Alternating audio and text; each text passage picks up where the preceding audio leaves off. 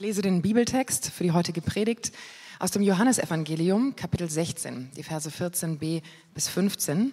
Und ich hoffe, es klappt mit dem Wind. Ähm, Jesus fängt an. Er sagt, Bisher habe ich nicht mit euch darüber gesprochen, weil ich ja bei euch war. Aber jetzt gehe ich zu dem, der mich gesandt hat.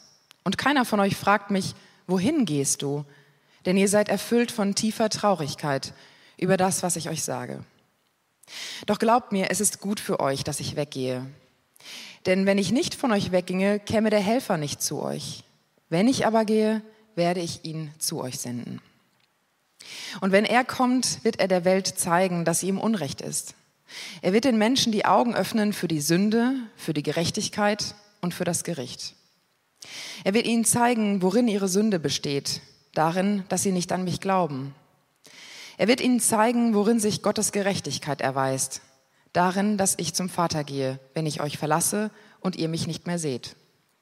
Und was das Gericht betrifft, wird er ihnen zeigen, dass der Herrscher dieser Welt verurteilt ist. Ich hätte euch noch viel zu sagen, aber ihr werdet jetzt überfordert. Doch wenn der Helfer kommt, der Geist der Wahrheit, wird er euch zum vollen Verständnis der Wahrheit führen.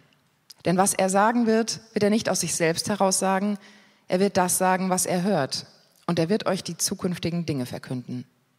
Er wird meine Herrlichkeit offenbaren, denn was er euch verkünden wird, empfängt er von mir. Alles, was der Vater hat, gehört auch mir. Aus diesem Grund sage ich, was er euch verkünden wird, empfängt er von mir.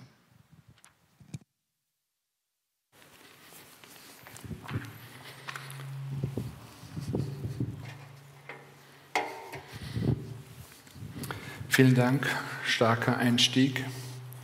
Mein Name ist Steffen. Ich gehöre seit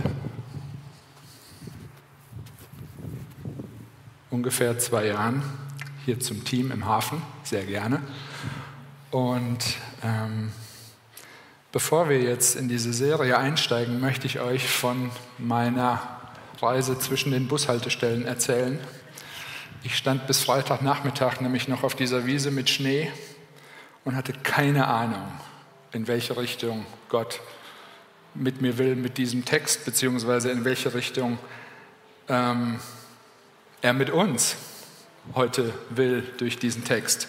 Durch unterschiedliche äh, persönliche Herausforderungen in den letzten Wochen ähm, muss ich euch bekennen, dieser Text hat nicht so viel Aufmerksamkeit äh, bekommen, nicht so viel Gebet, nicht so viel durchkauen, wie ich es mir gewünscht hätte und wie das der Text und wie ihr das eigentlich auch verdient hättet. Und das tut mir leid. Und es war mir dann am Freitag, als würde Gott mir die Anwendungsfrage, die normalerweise ja immer am Ende der Predigt kommt, als würde er mir diese Frage am Anfang der Predigtvorbereitung stellen, nämlich, du willst über den Heiligen Geist predigen, vertraust du eigentlich darauf, dass der Heilige Geist dich leitet und dass er wirkt, unabhängig von deinem Gefühl und unabhängig davon, dass du gerade denkst, ich verliere die Kontrolle komplett. Und ich sage euch, meine ganz ehrliche Antwort war ja, aber. Ja, ich glaube das von ganzem Herzen, aber es fühlt sich nicht gut an. Und ähm, ich habe mich tatsächlich äh, dann am Freitag bei dem Gedanken ertappt und gestern Morgen noch viel mehr. Wie gut hatten das eigentlich die Jünger damals?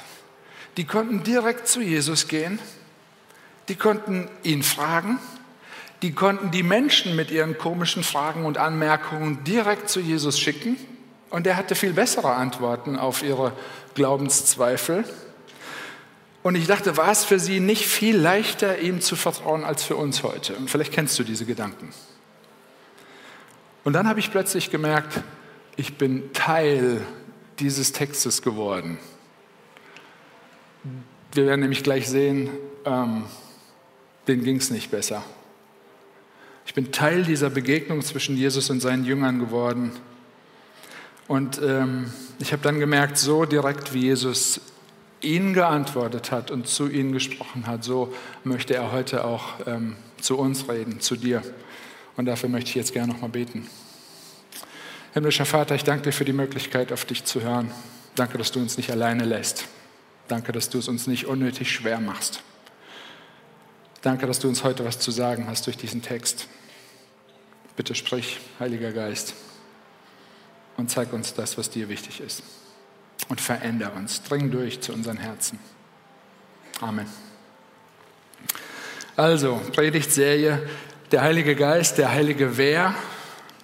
Für viele ist ja der Heilige Geist so ein bisschen was wie der sonderbare Onkel, den man am besten zu Hause gar nicht zur Sprache bringt.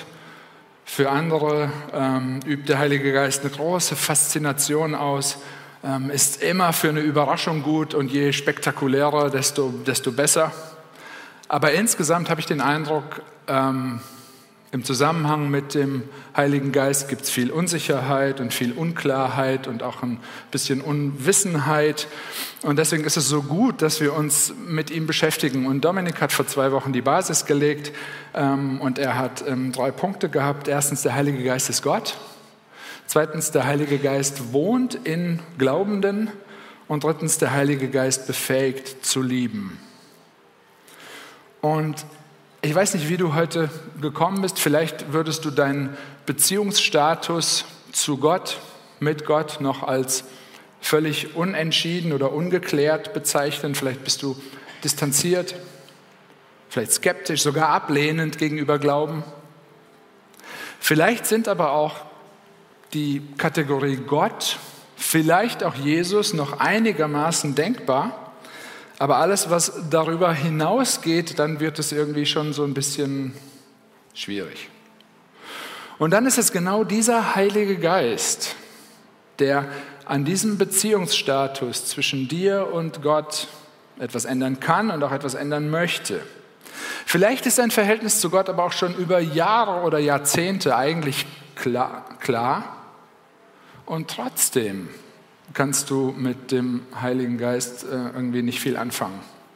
Dann sei nicht frustriert, ähm, damit bist du nicht alleine.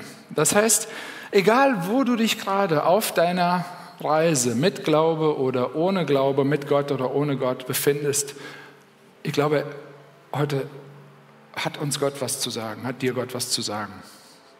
Und Johannes, der hier diesen Moment festgehalten hat in seinem Evangelium, gibt uns einen Einblick in die allerletzte Phase von Jesus, bevor er dann gestorben ist. Nach drei intensiven gemeinsamen Jahren mit seinen Jüngern, seinen engsten Vertrauten, möchte er ihnen in den letzten Stunden vor seinem Tod, vor seiner Gefangennahme unbedingt noch etwas mitgeben, quasi ein Vermächtnis weitergeben. Und er sagt, da ich bald nicht mehr bei euch sein werde, dürft ihr Folgendes auf keinen Fall vergessen.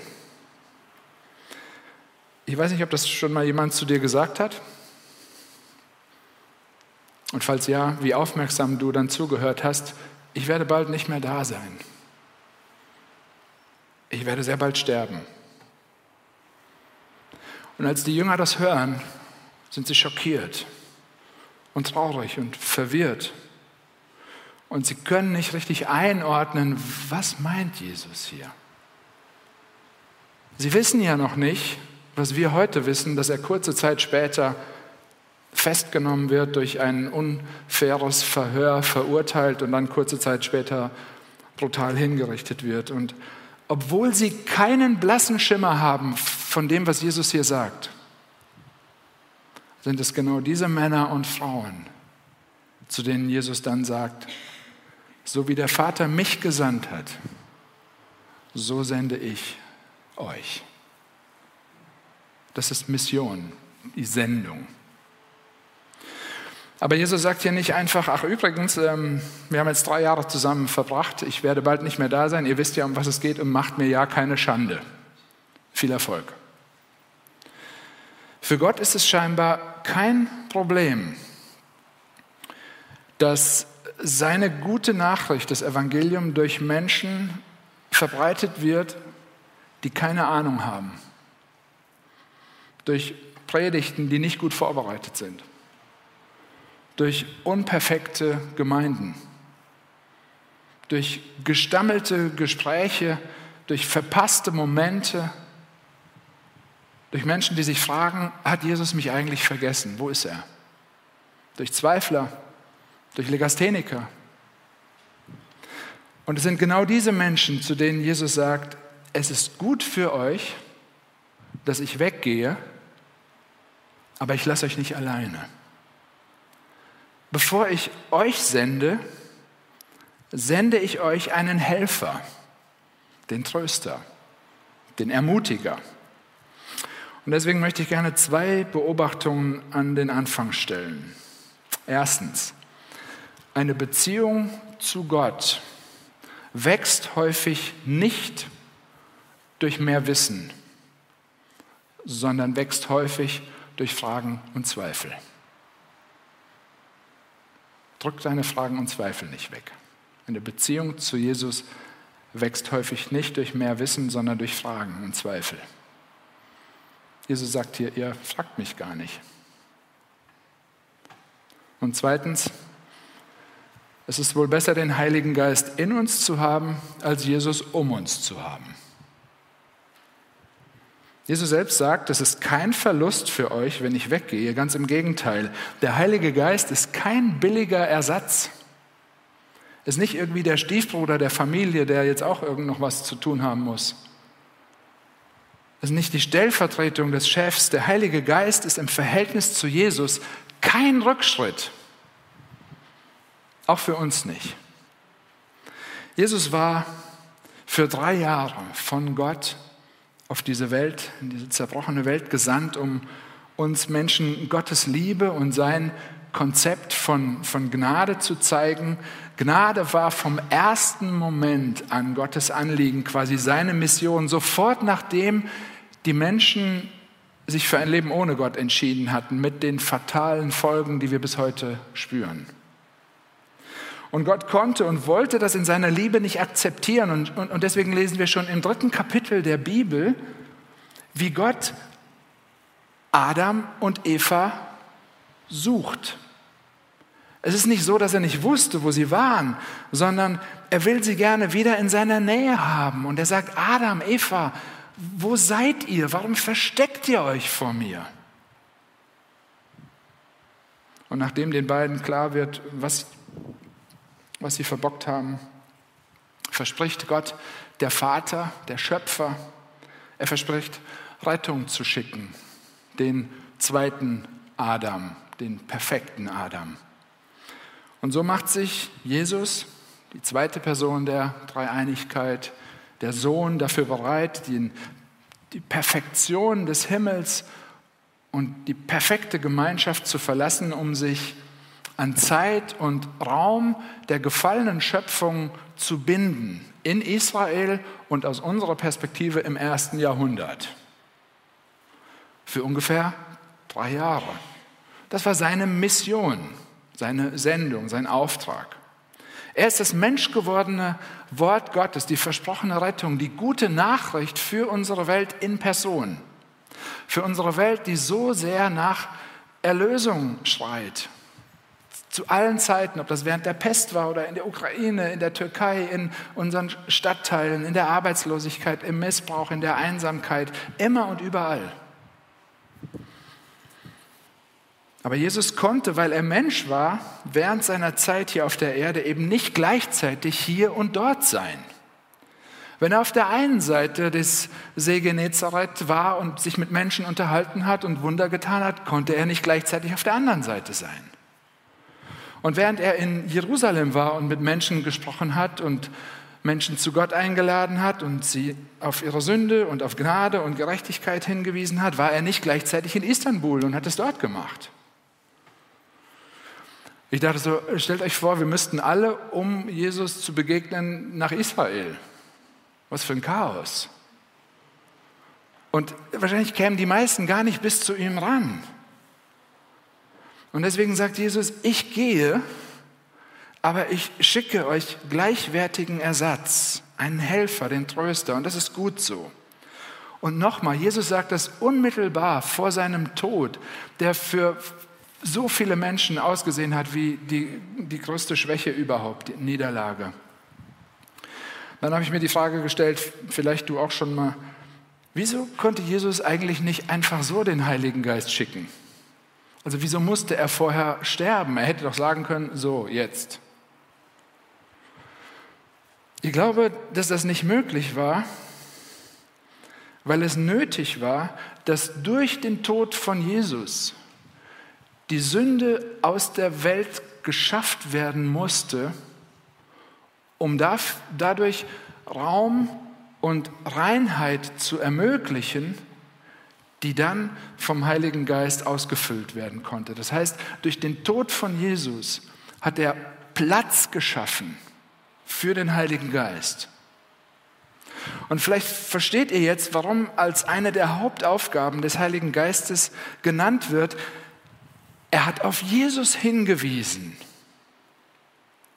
Weil das, was Jesus getan hat, die Basis war für die Versöhnung mit Gott und für eine Beziehung zu Gott die Basis ist. Ohne Jesus und ohne Vergebung gibt es keinen Platz für den Heiligen Geist. Und als Jesus getauft wurde, kommt der Heilige Geist symbolisiert durch eine Taufe auf ihn. Und das war möglich sofort, weil Jesus eben nicht gesündigt hat. Er war sündlos. Und ab dem Moment führt er seinen Auftrag aus. Er weist auf Sünde hin, er tut Wunder, er sorgt für Gerechtigkeit, er liebt, er tröstet, er ruft zur Umkehr, er lädt Menschen zu Gott ein. Und Jesus macht Sünde nicht klein, damit Gnade dann irgendwie groß erscheint. Der liebende Gott drückt ein Auge zu, das ist Gnade. Nein, Jesus spricht Schuld an, um auf die Größe von Gnade hinzuweisen, dadurch, dass wir Sünde beim Namen nennen können. Ihr habt wahrscheinlich schon häufiger den Satz gehört, der sehr entscheidend war für meine geistliche Entwicklung. Wir sind sündiger, als wir je geglaubt haben und gleichzeitig in Jesus geliebter, als wir je gehofft haben. Beide Wahrheiten sind gleichzeitig da. Das Problem mit der Sünde ist so massiv, dass Jesus, um es aus der Welt zu schaffen, sterben musste. Und deswegen ging das nicht einfach so mit dem Heiligen Geist. Das, was eigentlich unser Problem ist, hat er freiwillig zu seinem Problem gemacht. Das, was wir verdient haben, hat er uns abgenommen. Und denen, die das glauben, denen nimmt Jesus Schuld ab. Und so entsteht Platz für den Heiligen Geist und für sein Wirken in uns. Und jetzt stehen die Jünger da und haben nichts davon irgendwie gerafft. Und sie konnten es noch nicht verstehen weil sie den Heiligen Geist noch nicht hatten. Und deswegen ist ihre Traurigkeit absolut verständlich. Der Tröster war ja noch nicht da. Und deswegen sagt Jesus zu ihnen, hey, alles kommt, wie es muss. Mir gehört alle Macht im Himmel und auf der Erde. Ich gehe, aber ich schicke euch den Helfer, den Tröster, der euch bezeugt, dass ich immer bei euch bin und immer bei euch bleiben werde. Und so wird in diesem Moment aus einem Gott mit uns durch Jesus ein Gott in uns durch den Heiligen Geist. Und das ist ein richtiger Vorteil. Aus einem lokalen Ereignis, zeitlich und örtlich begrenzt, wird durch den Heiligen Geist ein globales Ereignis, zeitlich und örtlich nicht mehr begrenzt. Jetzt kommen wir zu den Aufgaben des Heiligen Geistes. Ab Vers 8 ist sowas wie so eine Job Description, eine Aufgabenbeschreibung. Und eigentlich sind die Aufgaben des Heiligen Geistes identisch mit dem, was Jesus gemacht hat. Nur eben jetzt gleichzeitig und überall möglich. Also, was steht da alles? Er zeigt der Welt, was mit ihr nicht in Ordnung ist. Er öffnet Menschen die Augen für ihre Sünde. Er öffnet Menschen die Augen für Gerechtigkeit und er öffnet Menschen die Augen für die Konsequenzen. Und dafür tröstet er und ermutigt er und lädt zu einem Leben mit Gott ein. Ohne den Heiligen Geist, das heißt ohne Glauben, werden wir das wahre, das tiefer liegende Problem unserer Welt nicht verstehen. Und solange wir noch mehr an uns glauben und unsere Fähigkeiten als an Gott, werden wir versuchen, durch Proteste und durch Ernährung und durch politische Entscheidungen und durch Tempolimits und durch bilaterale Friedensgespräche, werden wir versuchen, die Probleme dieser Welt zu lösen. Aber diese Probleme kann im tiefsten nur Jesus lösen. Er gebraucht all die Dinge dazu, dass es besser wird. Aber sie lösen es nicht wirklich. Das kann nur Jesus. Und deswegen ist die erste Hauptaufgabe des Heiligen Geistes auf Jesus hinweisen. Das zweite, Gerechtigkeit. Wie wollen wir ohne eine, eine globale, eine objektive, für alle Menschen gleichzeitig gültige Gerechtigkeit zu einer gerechten Welt kommen? Eine gerechte Welt, auf der nur Menschen leben, die ausschließlich ungerecht, weil sündig sind. Wie soll das gehen? Und auch da wieder, die einzige Möglichkeit für objektive Gerechtigkeit für diese Welt gibt es durch den gerechten Gott, der sie uns zuspricht. Und deswegen ist eine der Hauptaufgaben des Heiligen Geistes genau darauf hinzuweisen, auf Gott, der uns trotz aller Ungerechtigkeit, aufgrund unseres Glaubens und durch den ungerechten Tod von Jesus gerecht spricht. Und falls du jetzt denkst, wie soll das heute jemand verstehen, das will doch niemand hören, dann hör dir mal an, was Jesus als Vorwort zu seiner Rede gesagt hat. Ich sage euch das alles, damit ihr nicht davon überrascht seid, dass diese Botschaft niemand hören will. Sie werden euch deswegen auslachen, den Kopf schütteln, nichts mehr mit euch zu tun haben wollen, teilweise foltern oder sogar töten, je nach Kontext.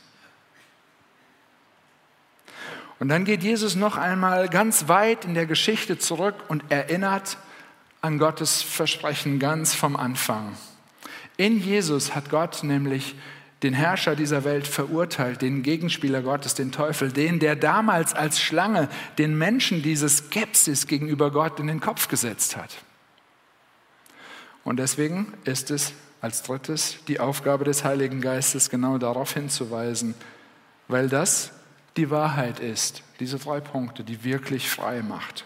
Und dann sagt Jesus was ganz Interessantes. Okay, Jungs, kann ich mir vorstellen, das reicht für heute.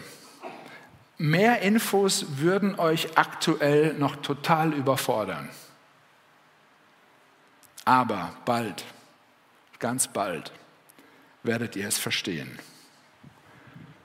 Und die Jünger warten.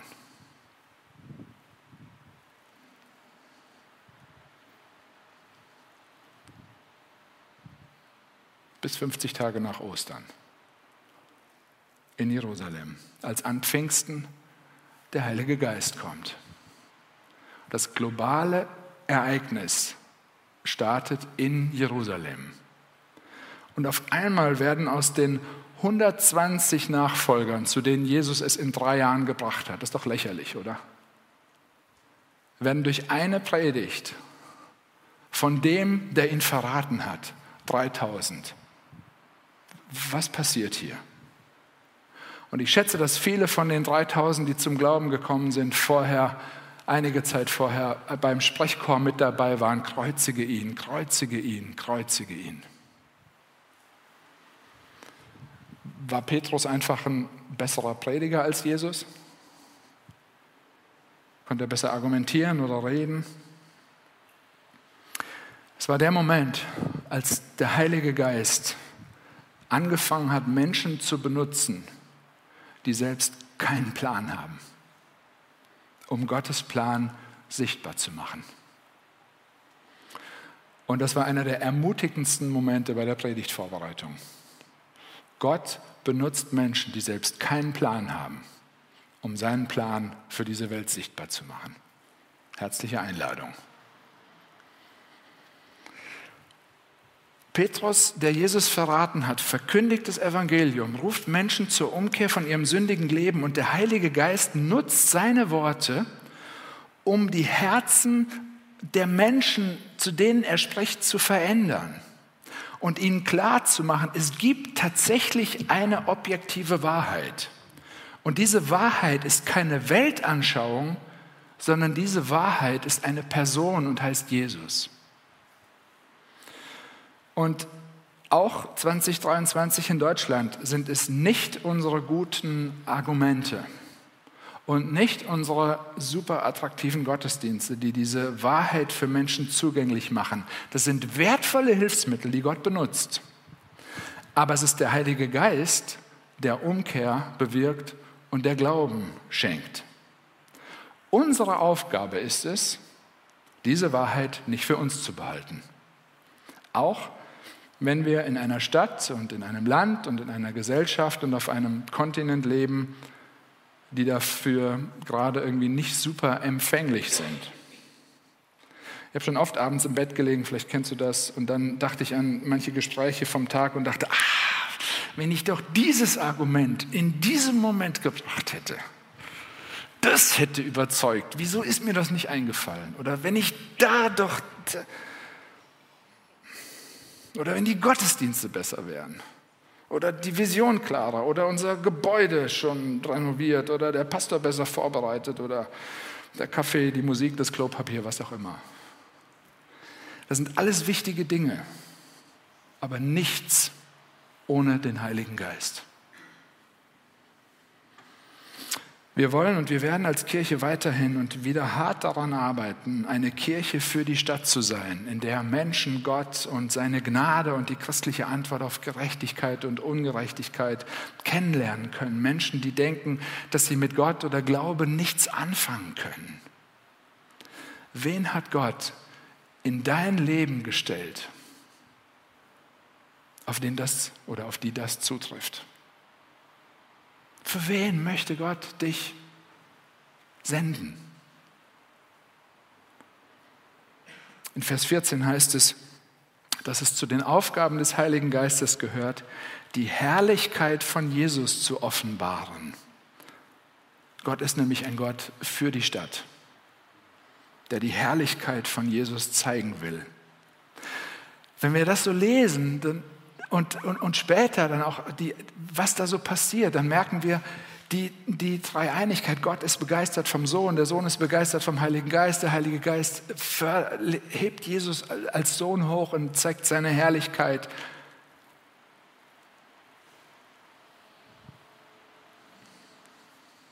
Und er möchte uns neu von Jesus begeistern. Und dafür sind zwei Dinge nötig, um Teil von Gottes Mission zu sein. Erstens Aufmerksamkeit für Menschen und zweitens Begeisterung von, oder ich würde sogar noch weitergehen, Vertrauen auf Jesus. Allein die Begeisterung macht es dann auch nicht. Falls du schon länger Christ bist, kennst du wahrscheinlich den sogenannten Missionsbefehl. Geht hin in alle Welt und macht Menschen zu Jüngern und tauft sie und lehrt sie halten und so weiter. Hast du schon mal bewusst den Satz gelesen, den letzten Satz vor diesem Mega-Auftrag, was da steht? Einige Jünger zweifelten. Wieso macht Gott den Job, den er alleine viel besser machen könnte, mit Zweiflern? Warum gebraucht Gott Sünder, um Menschen auf ihre Sünde hinzuweisen und von ihrer Sünde zu überführen. Was macht das für einen Sinn? Und gestern ich, dachte ich, vielleicht komme ich dem so ein bisschen auf die Spur. Ich glaube, Gott möchte die, diesen unsichtbaren Heiligen Geist für andere durch begnadigte Sünder sichtbar machen, indem wir das tun, was er getan hat. Gott möchte den Heiligen Geist durch uns sichtbar machen, indem wir das tun, was er getan hat.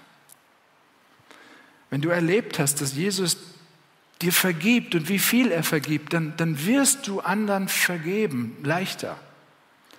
Wenn du erlebt hast, wie der Heilige Geist durch Gottes Wort dich tröstet, dann kannst du ihn und sein Wirken für andere sichtbar machen, indem du tröstest.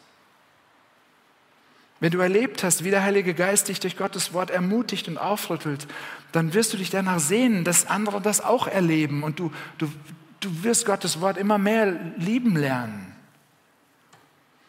Hab keine Angst davor, andere Menschen gnädig auf ihr Fehlverhalten, auf Ungerechtigkeit gegebenenfalls hinzuweisen. Lass den Heiligen Geist durch dich wirken. Hab Mut. Lass andere Menschen etwas spüren von deiner Begeisterung für Jesus oder lass dir vom Heiligen Geist erstmal wieder neue Begeisterung für Jesus schenken. Und vielleicht merkst du, wie nötig wir ihn brauchen. Wir können anderen Menschen keinen größeren Liebesdienst erweisen, als sie auf Jesus den Weg, die Wahrheit und das Leben hinzuweisen. Und falls bei dir jetzt gerade viele Fragen und, und Zweifel auftauchen, dann ignoriere sie nicht. Es könnte ein Zeichen dafür sein, dass der Heilige Geist an dir arbeitet und Gott dir etwas zeigen möchte, indem er dein, dein Hirn und dein Herz durch den Heiligen Geist verbindet oder in Beziehung bringt. Und gleichzeitig sei nicht überrascht davon, wenn du den Eindruck hast, dass dir niemand zuhören möchte. Jesus hat versprochen, ihr werdet die Kraft des Heiligen Geistes bekommen, um meine Zeugen zu sein. Wir sind nicht für die Ergebnisse verantwortlich, aber für das Bezeugen. Und der große Missionar Paulus schreibt in seinem zweiten Brief an Timotheus, verkünde die Botschaft Gottes, tritt für sie ein, ob sie erwünscht ist oder nicht. Es war scheinbar schon immer so. Decke Schuld auf, weise zurecht, ermahne und ermutige und lass es dabei nicht an der nötigen Geduld und an gründlicher Unterweisung fehlen. Gott involviert Menschen in seine Mission. Nicht wir involvieren Gott in unsere Mission. Das ist ein großer Unterschied. Wir haben mit Gottes Wort und mit dem Heiligen Geist alles, was wir brauchen. So viel mehr als die Jünger hatten. Und die hatten schon so viel mehr, als Abraham und Noah hatten. Und die hatten schon so viel mehr, als Adam und Eva wussten. Gottes Mission, senden und retten, hat sich dabei nie geändert. Und vielleicht erkennst du, wie du in diese Linie passt. Weil Jesus seine Mission, seine Sendung erfüllt hat, kann Gott uns für seine Mission gebrauchen, weil Jesus schon alles das für uns erfüllt hat, was wir nicht können und wollen. Und deswegen ist nicht unser Tun entscheidend, sondern unser Sein. Und dafür hat Gott uns alle ganz unterschiedliche Gaben geschenkt. Darum geht es dann an einem anderen Sonntag. Wir alle brauchen nicht einfach nur mehr Wissen über den Heiligen Geist, sondern diese Erfahrung und die Begeisterung über Jesus, die unserer Seele gut tut. Und wenn wir das über lange Zeit nicht haben, dann werden wir irgendwo anders anfangen, nach diesen Erfahrungen zu suchen, die uns gut tun.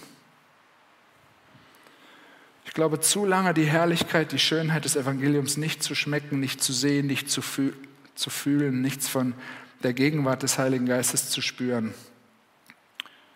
kann gefährlich sein. Und deswegen ist der Heilige Geist daran interessiert, nicht nur unser Hirn zu füttern, sondern diese Verbindung zu unserem Herzen herzustellen und die Herrlichkeit von Jesus rauszustellen. Und dafür gibt es unter anderem Gemeinde und Gemeinschaft.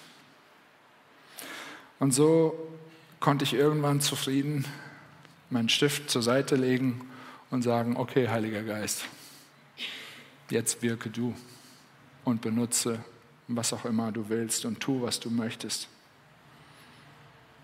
Zu deiner Ehre. Und ich wünsche dir diese Erfahrung in der kommenden Woche. Hab Mut, nicht nur zu denken, sondern auch diese Sendung anzunehmen, wo immer Gott dich hingestellt hat. Amen.